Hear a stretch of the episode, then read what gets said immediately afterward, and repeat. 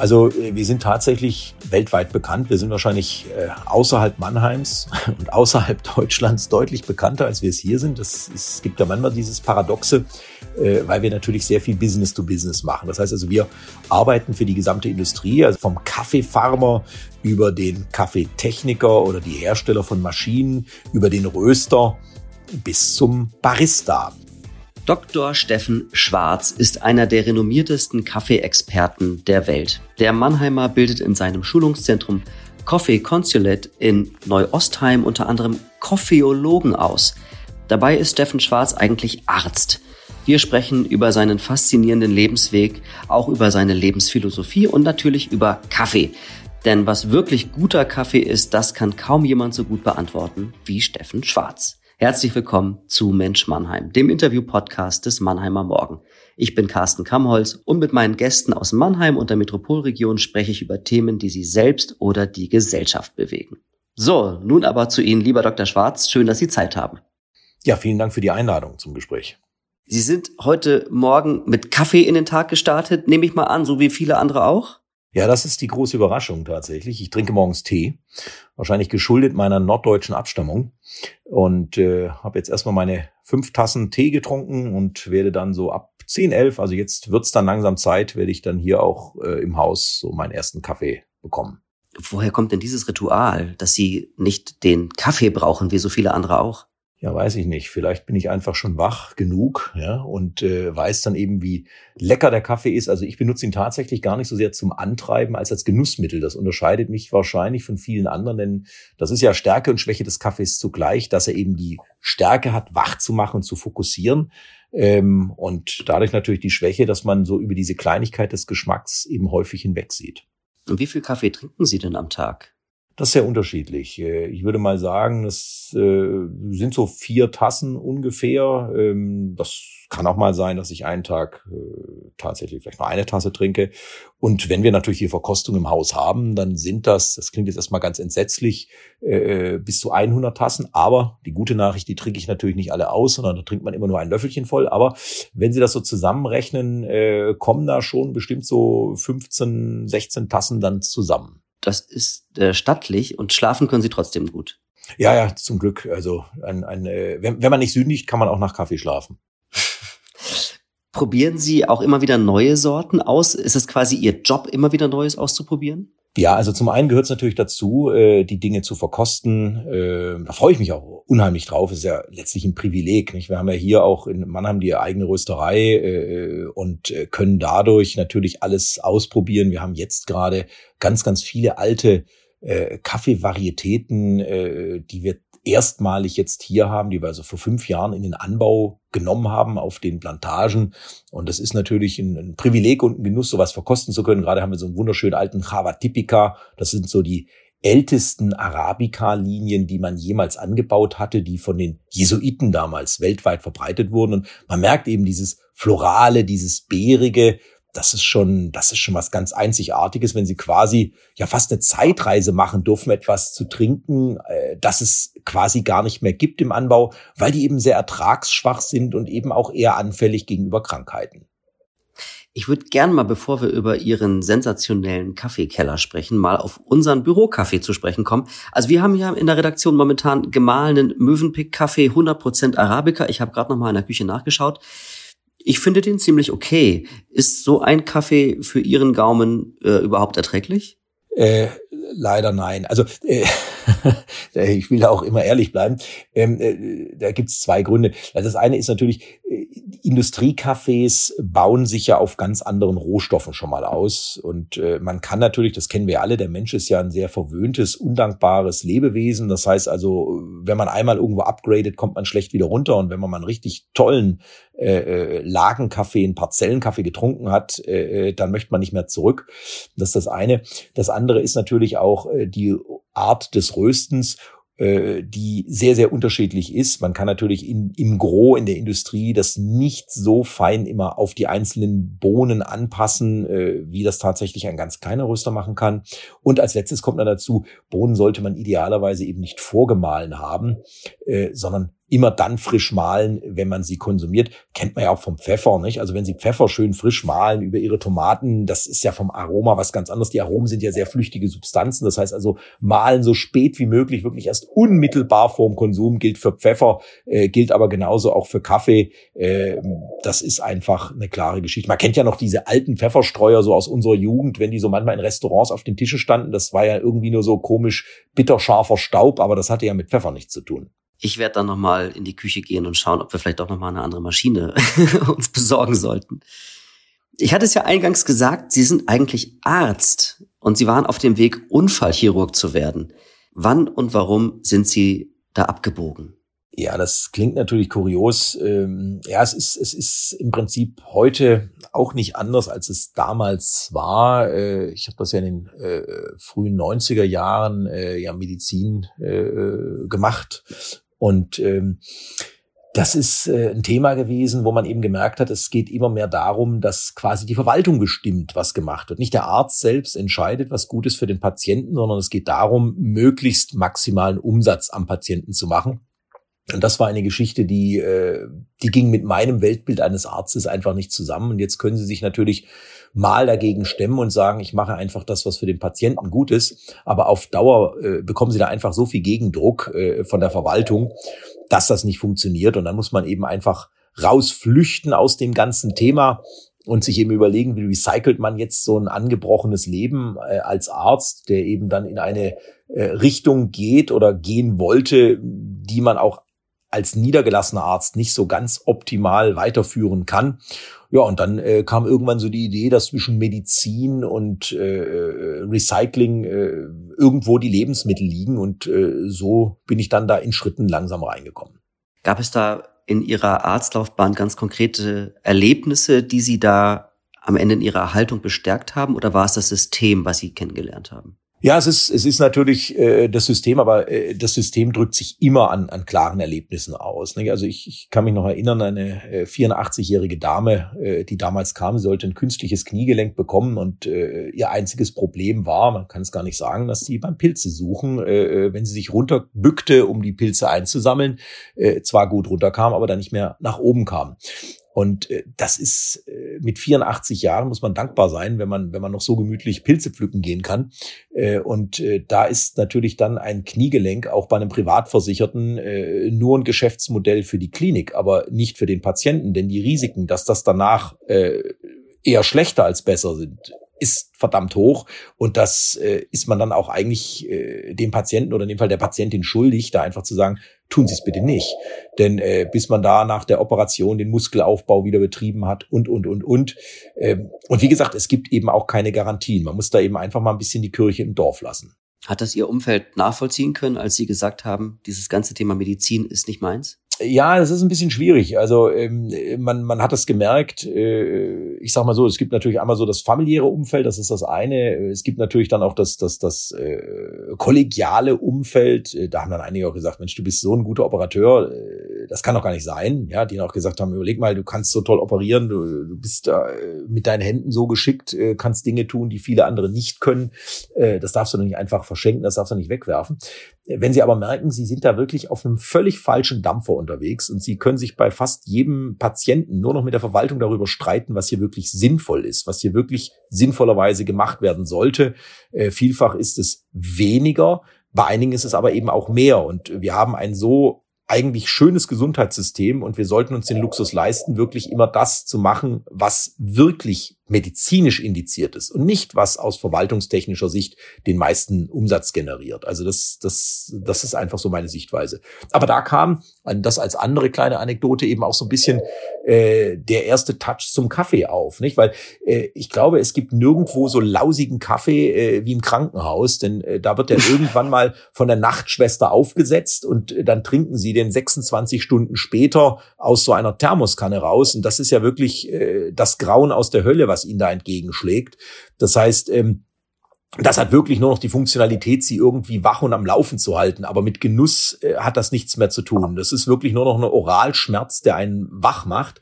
Und da kommen einem natürlich irgendwann auch die Ideen, muss das so sein oder gibt's das auch in lecker? Sie haben dann Kaffee aber ja nicht nur als Business für sich entdeckt, sondern ja auch als Forschung und als Lehrobjekt. Also warum dann so tief in die Materie hinein? Ja, nun, äh, das liegt vielleicht so ein bisschen in, in der Natur äh, vieler Ärzte. Ärzte interessieren sich ja, das ist ja ganz spannend, äh, häufig auch für andere Themen. Sie finden ja viele Ärzte, die sehr musikalisch sind, die mit Kunst zu tun haben, die sich für alle Arten von Wissenschaften interessieren. Und das geht mir auch so. Und ich bin da einfach sehr äh, ja, ein großer Fan und begeistert von Naturwissenschaften. Und äh, was mir auffiel, als ich mich eben in dieses Thema eingearbeitet habe, ähm, war, es gibt da wirklich tatsächlich wenig Wissen drüber. Es gibt ja diesen blöden Witz, äh, wenn Sie einen BWLer und, und einen Juristen und einen Arzt äh, nebeneinander setzen und geben jedem ein Telefonbuch, dann äh, sagt der Jurist, ähm, ich sehe da keine Paragraphen, ich kann keinen Zusammenhang erkennen. Äh, der BWLer sagt, für was soll ich das einkaufen oder verkaufen? Und der Arzt sagt, bis wann muss ich das auswendig können? So. Und äh, irgendwo da liegt natürlich so ein bisschen diese Sichtweise, dass man versucht, möglichst viele Bücher zu lesen und zu verstehen. Das hat man, glaube ich, so auch im Studium dann mitgenommen. Und ich habe eben festgestellt, es gibt wenige Bücher, die tatsächlich auch korrekt sind. Äh, da ist einfach sehr viel Unsinn und, und großer Unfug drin. Zum Beispiel äh, in fast jedem Kaffeebuch, auch populärwissenschaftlichen Büchern, die Sie kaufen, steht immer drin, der Kaffee ist so einzigartig, weil er zugleich Blüten und Kirschen trägt. Also Blüten und Früchte. Das ist überhaupt nicht einzigartig. Äh, das gibt es bei Erdbeeren, das gibt es bei Pistazien, das gibt es bei äh, Zitrusfrüchten. Also das ist alles andere als einzigartig. Und beim Kaffee ist es sogar atypisch. Bei der Erdbeere ist es völlig normal. Also das finde ich so spannend. Einer hat es mal geschrieben und jeder andere schreibt es wieder ab. Und äh, deshalb habe ich irgendwann mal gedacht, das, das muss man noch mal besser verstehen ja? und eben auch zu überlegen, warum schmeckt der Kaffee in dem einen Jahr ähm, mehr in Richtung Nuss, im anderen äh, Jahr viel mehr nach äh, Orange. Was sind da die Gründe? Was steht da dahinter? Kann man das steuern, kann man das beeinflussen? Und so äh, bin ich jetzt natürlich eben über die Jahre und, und auch durch das große Glück äh, eben in, ein, in einem wirklich einzigartigen Forschungsnetzwerk mit Universitäten, Hochschulen, äh, Instituten und äh, Forschungseinrichtungen verknüpft zu sein, äh, mit denen wir wirklich da ganz, ganz tolle Projekte äh, ins Leben gerufen haben äh, äh in der Vergangenheit und äh, das auch noch gegenwärtig tun. Wann gab es den Moment, an dem Sie festgestellt haben, wunderbar, ich kann vom Thema Kaffee meinen Lebensunterhalt bestreiten? Ja, ähm, das ging äh, sogar relativ äh, schnell, interessanterweise. Ähm, wir haben ja 1989 ähm, überlegt, äh, Coffeeshops zu gründen. Und äh, damals war ja das Thema Coffeeshop noch so. Ich weiß, ich erzählte es dann jemandem, gesagt, ich habe die Idee, einen Coffeeshop zu machen oder ein paar Coffeeshops zu eröffnen. Und dann sagte mir damals äh, der Bekannte, das, äh, BWLer, das ist doch illegal. Und äh, ich musste da erst kurz drüber nachdenken, ich habe das gar nicht verstanden. Äh, und dann ist mir klar geworden, der dachte an die Niederlande. Der hat da was völlig anderes verstanden unter Coffeeshop, als ich das verstanden hatte. Das ist heute zum Glück nicht mehr so. Aber ich kann mich erinnern, wir haben ja den ersten Coffeeshop damals auch 1999, also noch im letzten Jahrtausend, das klingt dann immer so beeindruckend, in Mannheim eröffnet. Wir waren damals das drittälteste Coffeeshop-Unternehmen Deutschlands. Das ist auch ganz verrückt. Inzwischen sind wir das älteste weil es die beiden Älteren nicht mehr gibt. Das ist auch verrückt, wenn man nach über 20 Jahren auf einmal die Goldmedaille in der Hand hat und sagt, oh, jetzt sind wir das älteste Coffeeshop-System Deutschlands. Das ist ja witzig. Ja, und äh, da hat man eben auch dann gemerkt, äh, es funktioniert. Also die, die Mannheimer haben das sehr, sehr offen entgegengenommen. Die waren da also wirklich sehr begeistert, das muss man einfach mal sagen. Äh, der Mannheimer ist, äh, der Kurpfälzer generell, sehr offen für Neues. Er sagt ihnen aber auch, was er denkt. Und das gibt ihnen, wenn sie es positiv aufnehmen, unheimliche Chancen, Dinge zu entwickeln. Also das heißt, das ging durch die Umsätze aus den Coffeeshops relativ schnell dann äh, und so hat man sich dann eben weiter gehangelt. Recht schnell fing man dann eben an zu sagen, wir brauchen besseren Rohkaffee, wir brauchen äh, eigene Röstung, äh, wir brauchen den direkten Handel und so hat dann eines das andere gegeben. Wir brauchen ein Schulungszentrum. Ja, und so kam dann eben ein Unternehmen äh, und äh, eine Tätigkeit nach der anderen mit dazu.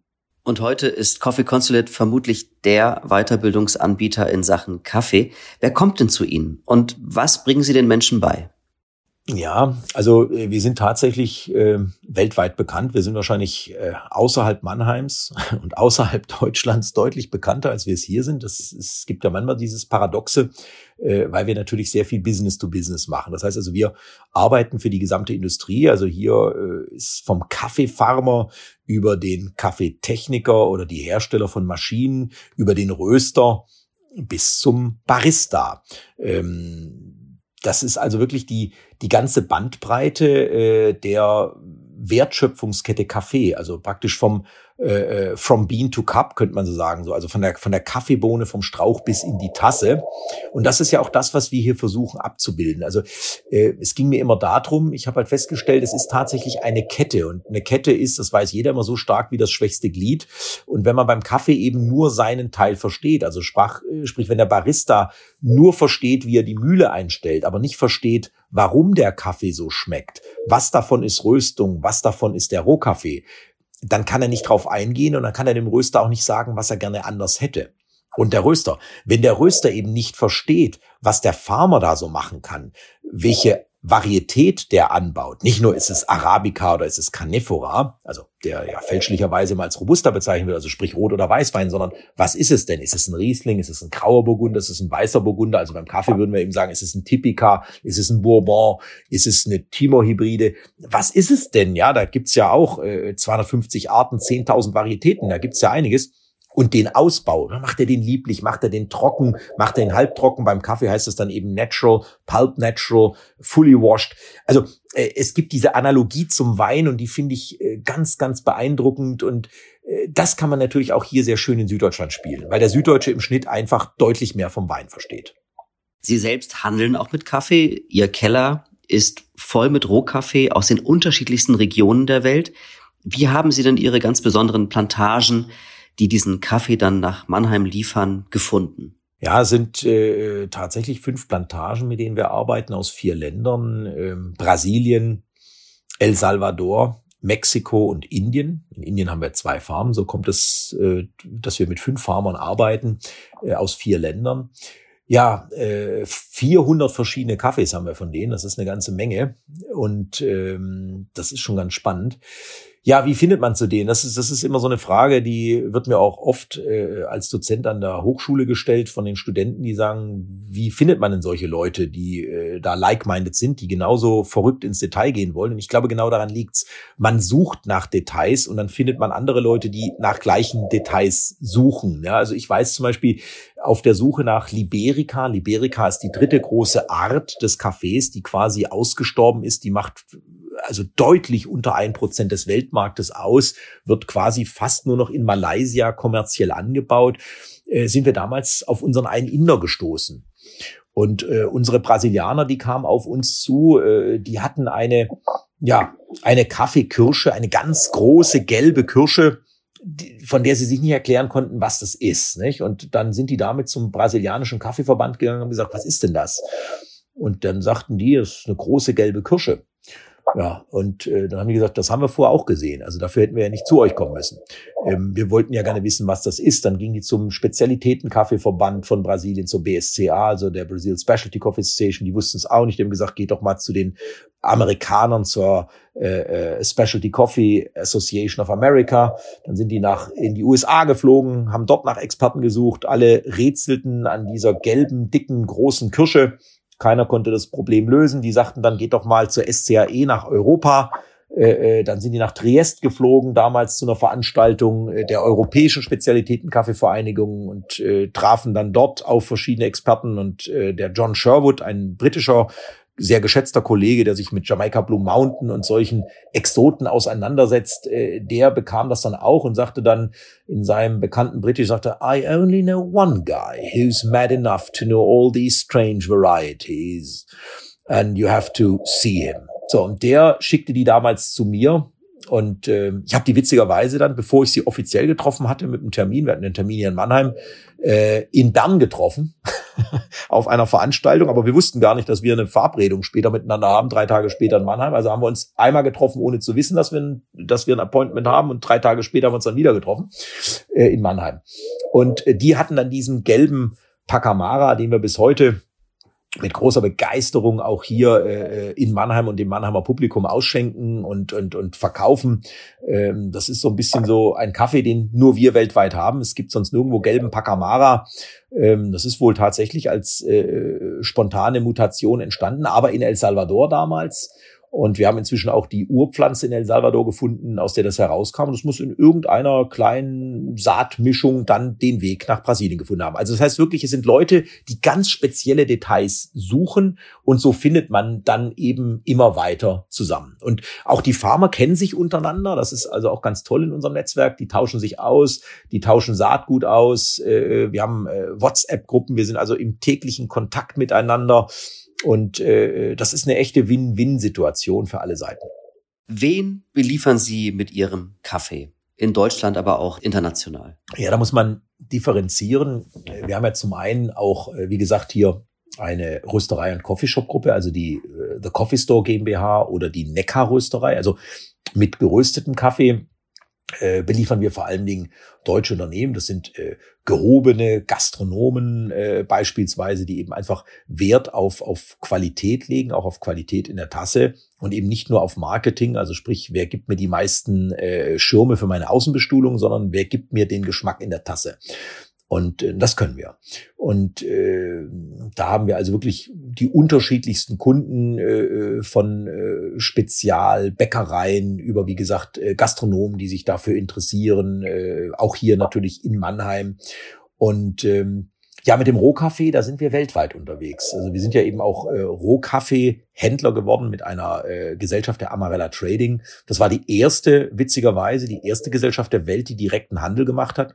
Wir selbst haben das nie so äh, herausgehoben, weil es uns einfach logisch erschien, das zu machen, dass man also diese Kaffees einzeln nach den Feldern, nach den Parzellen äh, eben getrennt erntet und aufbereitet, verarbeitet und dann eben auch so verkauft. Und das kann man also bei uns tatsächlich jeden einzelnen Kaffee können Sie genau nachvollziehen, aus welchem kleinen Eck auf Google Earth der kommt, äh, zwischen zwei äh, äh, Avocado-Bäumen von, von, von hier nach da, wie viel Hektar genau und wie viel Säckchen Kaffee das eben ausmacht. Also wir haben da einige Lots, die haben eine Gesamtproduktion von 30 Kilo im Jahr. Das sind die ganz, ganz kleinen. Und das geht bei den ganz großen vielleicht bis zu drei Tonnen. Das ist natürlich für den Weltmarkt gesehen alles lächerlich. Ja? Selbst die drei Tonnen sind lächerlich. So, und äh, unsere Durchschnittsgröße sind vielleicht so ungefähr von den Feldchen, die wir da haben, also von den Parzellen, liegt so bei 20 bis 30 Säckchen nach 30 Kilo. Also irgendwo so zwischen 600 und 900 Tonnen äh, 600 und 900 Kilogramm Rohkaffee. Und da müssen Sie dann nochmal ungefähr 20 Prozent Gewichtsverlust rausrechnen beim Rösten. Dann wissen Sie, was Sie da draus machen können. Also es gibt dann irgendwie so 500 bis äh, 700 äh, Kilo Röstkaffee. Und die äh, gehen also wirklich weltweit. Äh, das geht nach Südostasien, das geht nach Israel, das geht in die äh, arabische Welt, äh, das geht nach Osteuropa, das geht nach Skandinavien, äh, Frankreich, äh, quer durch Deutschland in die Schweiz, Österreich. Äh, Belgien, Niederlande, also tatsächlich äh, äh, weltweit. Ein fairer Handel, der die Arbeiter vor Ort nicht ausbeutet, dieses Thema ist Ihnen besonders wichtig. Sind Sie da das Einhorn zwischen den großen Kaffeedynastien dieser Welt?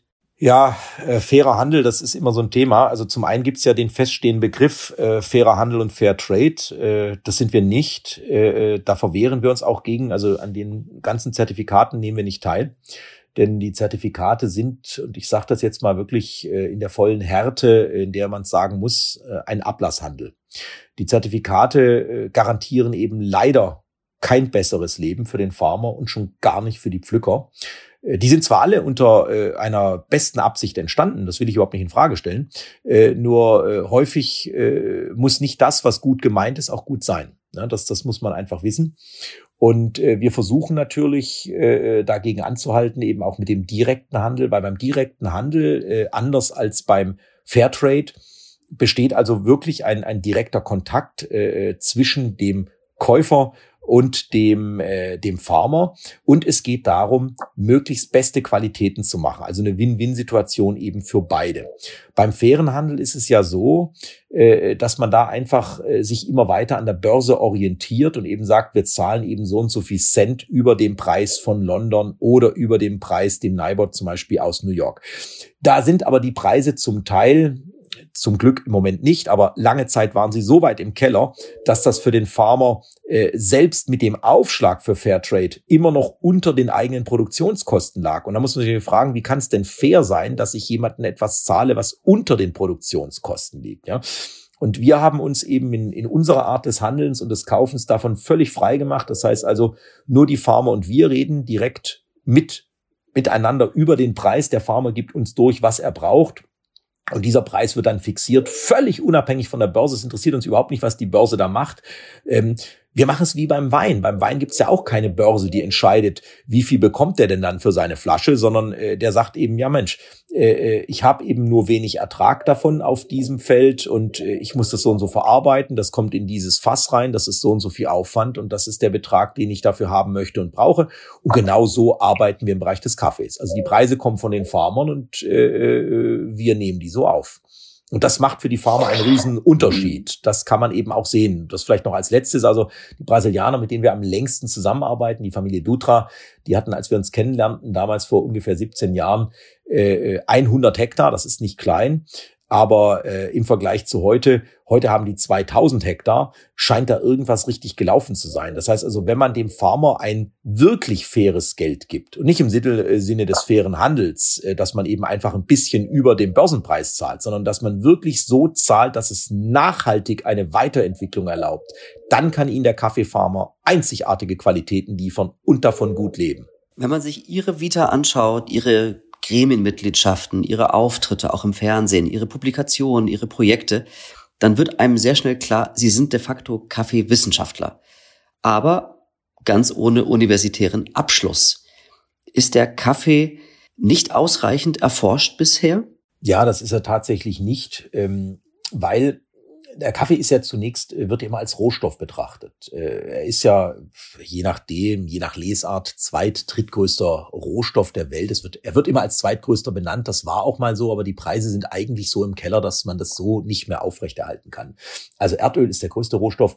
Dann kommt das Getreide und so auf Platz drei oder vier. Das hängt immer so ein bisschen eben ab, wie die Börse gerade spielt, liegt dann tatsächlich der Kaffee. Also es ist eine, eine riesen Rohstoffmarkt. Äh, äh, Millionen von Menschen, geschätzt ungefähr 250 Millionen Menschen leben direkt und indirekt vom Geschäft mit Kaffee. Das ist also ein, ein, ein, ein Riesenthema. Und äh, damit ist es vor allen Dingen ein betriebswirtschaftliches Modell. Spannend ist es aber tatsächlich, dass man sich mit vielen anwendbaren Themen des Kaffees nicht auseinandersetzt. Ich möchte es mal als, als Beispiel ein bisschen äh, erklären. Gehen Sie mal in die äh, Weinproduktion nochmal zurück. Beim Wein weiß man die Rebsorten, man kennt äh, sehr viele Arten von Krankheiten sehr genau, man weiß, was man damit macht. Und in der Verarbeitung nimmt man also die Weintrauben, hat äh, ständig weiterentwickelte Geräten, man setzt dann dem Wein äh, spezielle Reinzuchthäfen zu, um eben einen besonderen Geschmack zu erzeugen. Das gibt's alles beim Kaffee nicht. Der Kaffee wird in vielen Ländern äh, quasi immer noch völlig archaisch und rural produziert. Äh, 80 Prozent der Welt von Klein- und Kleinstfarmern, die mit einem halben bis zwei Hektar unterwegs sind, die eben irgendwo wissen, hier wächst jetzt ein Strauch, die wissen nicht mal, was das ist. Die sagen halt, ja gut, das ist Kaffee und vielleicht wissen sie, es ist ein Arabica. Äh, aber was für eine Varietät das ist, das wissen die nicht. Ja, und äh, die wissen auch nicht, äh, dass man das anders aufbereiten könnte. Die hätten auch nicht die technischen Möglichkeiten dazu. Die machen es eben so, wie es geht. Äh, und wenn sie die Kirschen selbst einfach trocknen können, dann trocknen sie die. Die liegen irgendwo auf dem Boden, äh, sei es auf der Erde oder die trocknen das irgendwie so auf der Straße. Ähm, das ist schon wirklich unglaublich, wie diese Branche immer noch arbeitet, also quasi steinzeitlich. Und dann gibt es ein paar größere, die haben Verarbeitungsanlagen, aber auch da läuft praktisch der ganze äh, Dreck der Straße mit durch und ähm, da, da stehe ich immer wieder davor und äh, verstehe die Welt nicht. Äh, und äh, da, da, da fehlt einfach Forschung, da fehlt Verständnis, weil dadurch können wir sehr viel besser machen. A am Geschmack, aber auch B am Leben der Farmer. Und das Thema Kaffeeabfälle ist ja eins, mit dem Sie sich momentan intensiver befassen. Was kann man denn aus denen machen? Ja, Kaffeeabfall ist jetzt natürlich so ein ganz unsexy Thema. Äh, äh der englische Titel Coffee Byproducts, also Kaffee-Nebenprodukte, klingt zumindest ein bisschen schöner, wenn auch immer noch nicht romantisch. Ähm, da geht es zum Beispiel um die Blätter, da geht es um die Kirschen. Äh, da geht es äh, um Silberhäutchen. Also da geht es um alles, was die Pflanze ja tatsächlich im großen Stil produziert, zum Beispiel auch Kaffeeholz. Ähm, und äh, nehmen wir mal beispielsweise eben die Kirsche. Es ist doch absurd, dass man eine Frucht hat, also Kaffee ist ja eine Frucht, und das Fruchtfleisch wegwirft und gar nicht nutzt und nur den Samen davon benutzt. Stellen Sie mal vor, Sie gehen in Ihren Garten, haben dann einen schönen Aprikosenbaum, nehmen jetzt die Aprikosen, zermatschen die alle, äh, lassen den Matsch da irgendwo in der Ecke liegen und nehmen die Steine mit da würde sich doch jeder Nachbar wundern, ob bei ihnen noch alles normal läuft. Ja? Und das machen wir mit Kaffee. Weltweit. Wir nutzen die Kirschen überhaupt nicht. Und die haben einen wunderbaren Geschmack. Äh, die enthalten auch Koffein, die haben große Mengen Pektin, die sind sehr gesund. Äh, äh, in vielen Kulturen wurden immer schon Aufgüsse auch aus diesen Kaffeekirschen zubereitet. Ähm, nur hier bei uns äh, gab es das eben nicht und ist ein bisschen in Vergessenheit geraten. Und deshalb waren da natürlich auch sehr, sehr große Hürden. Das heißt also, wenn man sich mit diesen Kaffee-Nebenprodukten auseinandersetzt, muss man natürlich zum einen verstehen, wie geht das? Denn natürlich äh, braucht man eine andere Technologie, eine andere Denk- und Arbeitsweise, wenn man sozusagen ins, ins Obstfarming reingeht, also tatsächlich Kaffee-Kirschenproduzent ist und nicht einfach Kaffee äh, äh, Samen, Kaffeesaatgutproduzent eben praktisch, um nur die Kaffeebohne zu erzeugen. Das setzt eine ganz andere Arbeitsweise voraus. Es äh, produziert aber ein anderes Income. Und diese Produkte, man kann ja wunderbare Pürees, Sirupe, getrocknetes äh, Kaffeekirschen, äh, Mehl draus machen, man kann es aufgießen, quasi wie ein Früchtetee. Ähm, das gleiche geht natürlich auch mit den Kaffeeblättern. Auch die kann man wunderbar als, als Tee verarbeiten. Das ist ein ganz wohlschmeckender ausgeglichen, balancierter, lieblich süßer Tee mit leichten floralen Noten. Also ganz, ganz, ganz tolle Produkte.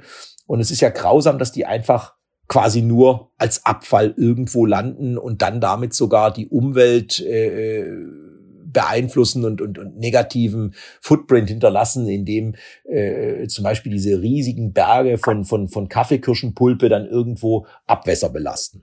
Als einer der wichtigsten Dienstleister in Sachen Weiterbildung beim Thema Kaffee müssen Sie an den ganzen Trends ja auch dran sein. Sie müssen antizipieren können, wie sich der Kaffeekonsum und wie sich Bedürfnisse verändern werden. Welche Trends sehen Sie denn da für die nächsten Jahre?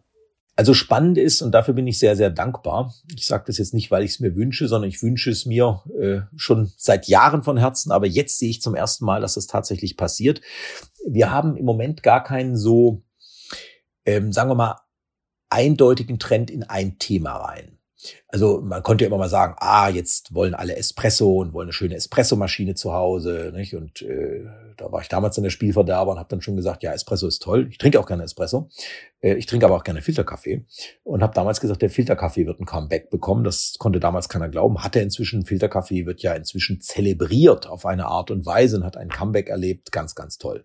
Dann kam der Cold Brew der ist ja immer noch so in, in seinen Kindheitsschuhen drin und äh, hat natürlich vor allen Dingen das Problem, dass man Cold Brew eben völlig neu denken muss. Das ist also ein Kaffee, den man eben nicht mit warmem, sondern eben mit kaltem Wasser brüht oder extrahiert. Und ähm, der wird uns also, glaube ich, in den nächsten Jahren vermehrt begleiten, wobei das natürlich auch ein Phänomen ist, das vor allen Dingen in den warmen Ländern relevant ist, also in Südostasien, in Lateinamerika. Äh, äh da kann man tolle Sachen draus machen, auch als Grundlage. Man muss ihn ja auch nicht nur pur trinken. Sie können ja ein Cold Brew beispielsweise auch weiter versetzen, beispielsweise mit äh, Fruchtsäften, Fruchtextrakten. Äh, Sie können ihn carbonisieren, daraus äh, natürliche Limonaden machen, die dann natürlich auch durch das Koffein noch eine schöne belebende Wirkung haben, ohne gleich immer so pappsüß zu sein. Das ist was ganz Spannendes. Ich sehe aber im Moment vor allen Dingen einen Trend. Den Trend hin, beim Kaffee bewusst hinzuschmecken. Also wirklich mal auf den Geschmack zu achten, den Kaffee viel mehr als Genussmittel und nicht nur als Hallo wach zu benutzen. Und das ist, glaube ich, erstmalig eine ganz, ganz einzigartige Chance für die ganze Branche, die ich da sehe. Und dafür bin ich sehr, sehr dankbar, denn äh, wir hatten ja im letzten Jahr äh, knappe fünf Millionen Haushaltsgeräte, die durch die äh, Pandemie, durch die Corona-Situation verkauft wurden. Man hat sich ein bisschen was für zu Hause gegönnt, äh, Zugang zu den Büros, zu den Arbeitsstätten äh, und dadurch natürlich auch zu Coffeeshops war extrem limitiert. Viel war ja auch lange Zeit geschlossen gewesen. Und so hat man eben zu Hause angefangen zu sagen, ja, wie mache ich mir denn selbst mein Espresso, mein Cappuccino, meine äh, äh schönen Kaffeegetränke? Und ähm, Nachdem wir nun so viele Geräte in den Haushalten haben, beginnen natürlich auch viele Endverbraucher sich zu fragen, wie kriege ich denn das jetzt wirklich gut mit dem Geschmack hin? Und da wird natürlich auch mal äh, nach einer schönen äh, Bohne auf einmal gesucht werden, die einen besonderen Geschmack hat. Und dann stellt man eben fest, wow, was gibt's denn da für tolle Geschmacksunterschiede? Also wir merken das auch. Immer mehr Endverbraucher, die auf einmal sagen, das ist ja irre. Äh, und wir freuen uns natürlich auch besonders, wenn wir auch mal in Mannheim entdeckt werden und Mannheimer hier bei uns reinstolpern und sagen, das ist ja verrückt, äh, äh, was sie hier alles an Kaffee haben. Und alleine sich hier einmal durchzuprobieren, da können sie ja, da sind sie ein Jahr mit beschäftigt. Das reicht gar nicht. Herr Dr. Schwarz, warum eigentlich Mannheim? Warum dieser Standort für Ihren Handel und Ihre Schulungsstätte? Sie sind ja gebürtiger Schwabe, aber wenn ich es mal so sagen kann, äh, sozialisiert als Norddeutscher äh, in Kiel an der Ostseeküste. Ganz genau, ja. Also ich habe einen, einen multiplen äh, äh Migrationshintergrund, äh, bin in Marbach geboren, habe dort aber äh, nur drei Tage meines Lebens verbracht. Ja, also das äh, macht mich noch nicht zum Kern Marbacher unbedingt. Äh, bin dann später kurz in Ludwigsburg und später in Heilbronn aufgewachsen mit dem, äh, sagen wir mal, ständig vorausschallenden Ruf, gell, du bist nett von hier, äh, äh weil ich sprach natürlich anders, äh, Familie stammt ja väterlicherseits eben aus Kiel und äh, von daher ist natürlich die Abstammung ein bisschen anders. Ja, ich bin hier in die Rhein-Neckar-Region gekommen, äh, eigentlich während meines Studiums. Ich habe ja hauptsächlich in Heidelberg studiert, äh, war dann aber auch noch in San Diego unterwegs gewesen, war natürlich vorher äh, schulisch unterwegs in, in, in England und auch in Frankreich gewesen, habe also immer wieder sehr, sehr viele unterschiedliche Regionen gesehen und äh, war dann aber wie gesagt eben hier äh, durch das Studium an der an der Uni Heidelberg äh, und die Heidelberger äh, die haben ja manchmal auch Kurse in Mannheim. Das heißt also ich habe einige Kurse dann medizinische Kurse auch in Mannheim belegt während meines Studiums. Da hatte ich aber noch gar nicht so den Draht zu Mannheim wirklich aufgebaut. Und als wir dann äh, anfingen, uns äh, 1998 eben mit der Fragestellung auseinanderzusetzen, wo kann man eigentlich in Deutschland sinnvoll Coffeeshops machen? Äh, und natürlich uns fragten, wo investieren wir denn jetzt das Geld? Ja, also wo, wo soll ich denn das Geld hin äh, packen? Denn äh, es kommt ja nicht wieder, wenn man es falsch macht. Und dann haben wir eben sehr, sehr viele Marktstudien gemacht, Marktbefragungen durchgeführt und äh, bekamen dann aus einigen Tausenden, also das haben wir uns wirklich sehr viel Geld kosten lassen, 25.000 Interviews, äh, kamen wir dann äh, auch mit Marktdaten, die wir kauften, darauf, dass es zwei Städte gibt, die zu der Zeit optimal geeignet waren, einen Coffeeshop zu eröffnen. Und das waren München und Mannheim. Und das hat uns irritiert. Äh, äh, weil man gesagt hat, München, ja, das ist klar, das ist eine der Großstädte München, Berlin, Hamburg, das hätte mich äh, nie erstaunt, wenn sowas rauskommt. Aber Mannheim. So, und dann haben wir gesagt, das ist ja spannend. Dann schauen wir uns doch mal Mannheim näher an, denn ähm, es ist natürlich eigentlich viel einfacher in einer kleineren Stadt äh, groß rauszukommen und da aufzufallen, weil in einer Großstadt wird man ja gleich mehr Wettbewerb, äh, mehr Verdrängung und so weiter haben. Und dann haben wir uns Mannheim angesehen, haben wir versucht zu begreifen, warum denn Mannheim so ein guter Platz ist. Und da kommt eben zum einen dieser kulturelle Hintergrund des Kurpfälzers raus, der eben einen sehr bewussten Zugang zu Speisen und Genuss hat. Das ist, das ist einfach mal so und das ist gut. Und der äh, auch mit einem darüber kommuniziert, wenn man zuhört. Ja, das ist ja im Norden würde man eher sagen, das ist interessant. Ähm, das muss aber nicht bedeuten, dass es lecker ist. Und äh, sie bekommen dann auch nicht zwangsläufig äh, das direkte Feedback. Ich weiß, als wir hier die ersten Bagels angeboten haben, 99 guckten die Leute jetzt an und sagten, Herr Moll, was ist denn das? Das Chambrätsche mit Loch. Ja, also äh, sie bekommen direktes Feedback und dafür waren wir immer dankbar. Und äh, dann sprach für uns noch eines dafür. Wir wollten ja, wir wussten relativ schnell auch international im Bereich von Schulungen arbeiten. Und da ist natürlich Mannheim, muss man sagen, einfach der schönste Teil Frankfurts. Ja, Frankfurt ist einfach ein, ein, ein toller Flughafen und Mannheim ist der schönere Teil davon. Ohne den Fluglärm, ohne den Kerosingeruch. Und sie steigen dort im Flughafen in den Zug ein, steigen wieder aus und sind in Mannheim. Das, äh, das genieße ich, das schätze ich sehr. Und ich glaube, das können die gebürtigen Mannheimer gar nicht so wahrnehmen. Das ist für die ja so selbstverständlich. Ich glaube, man, man, man selbst, wenn man schon wo aufgewachsen ist, merkt immer gar nicht, was man so hat. Und da braucht man vielleicht tatsächlich mal so ein Neigschmeckten, wie man so schön sagt, der einem das mal sagt, wie toll das eigentlich ist. Sie sind umtriebig, Sie sind energisch, vielleicht auch rastlos. Und ich könnte mir vorstellen, dass Sie mit Ihren vielen Ideen und Projekten für Ihr Umfeld mitunter auch anstrengend sein könnten. Halten Sie es für möglich, dass Sie in den nächsten Jahren nochmal ein ganz neues Business aufmachen? Äh, ja, also äh, bleibt allerdings im Kaffee. wir haben da noch einiges vor. Wir sind auf viele, viele Sachen gekommen. und äh, sind also tatsächlich sogar ganz konkret dabei. Ähm, es wird aber zum einen äh, hier bei Mannheim bleiben und äh, zum anderen eben tatsächlich auch äh, im Bereich Kaffee. Denn äh, ich sag mal, mit äh, knapp 25 Jahren Expertise äh, ist das ja auch gar nicht sinnvoll, äh, diesen Markt zu verlassen. Aber da gibt's noch sehr viel Platz und sehr, sehr viel, was wir tatsächlich hier bewegen können. Und die Region ist, muss man sagen, hervorragend geeignet. Hier sind tolle äh, Menschen, tolle Unternehmen und Unternehmer. Und äh, da gibt es natürlich äh, fantastische Synergien und Möglichkeiten. Wir sind gespannt, was danach kommt. Lieber Dr. Schwarz, wir kommen schon zum Finale und ich bitte Sie, die folgenden drei Sätze zu beenden. Nummer eins. Den besten Kaffee der Welt gibt es in?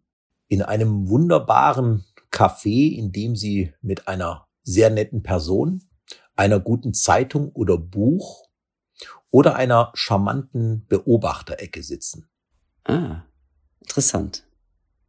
Also der Kaffee quasi als umfassenderes äh, Genussmittel. Das ist ja, was er als Name mitbringt. Das finde ich ja so spannend. Nicht? Es ist, äh, das gibt bei keinem Lebensmittel, dass der Name selbst für die Pflanze, das Produkt der Pflanze, das Getränk und den Ort des Verzehrs steht. Das sagt schon was aus. Zweitens, als Arzt kann ich sagen, Kaffee ist gesund, solange es sich um eine gute Qualität handelt, die perfekt verarbeitet wurde. Latte Macchiato ist was für Kaffeeeinsteiger oder Menschen, die ihr Frühstück gerne auch flüssig zu sich nehmen. okay. Ganz herzlichen Dank für dieses äh, total lehrreiche und spannende Gespräch, lieber Steffen Schwarz. Ich danke Ihnen, vielen Dank und äh, ja, hoffentlich bis bald. Das war Mensch Mannheim, der Interview-Podcast des Mannheimer Morgen. Meldet euch gern mit Ideen für weitere Folgen. Schreibt am besten an podcast.marmo.de. Ich freue mich, wenn ihr auch beim nächsten Mal dabei seid. Bei mir, Carsten Kamholz, in zwei Wochen bei Mensch Mannheim.